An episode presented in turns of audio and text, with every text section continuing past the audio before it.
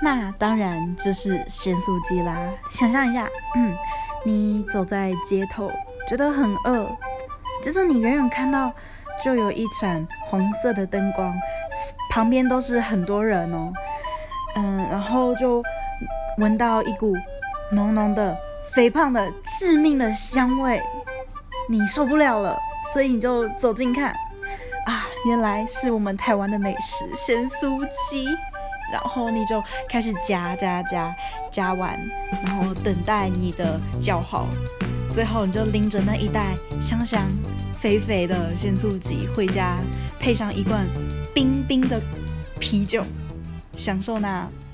美好的夜晚啊！这就是台湾的美食宵夜，yes。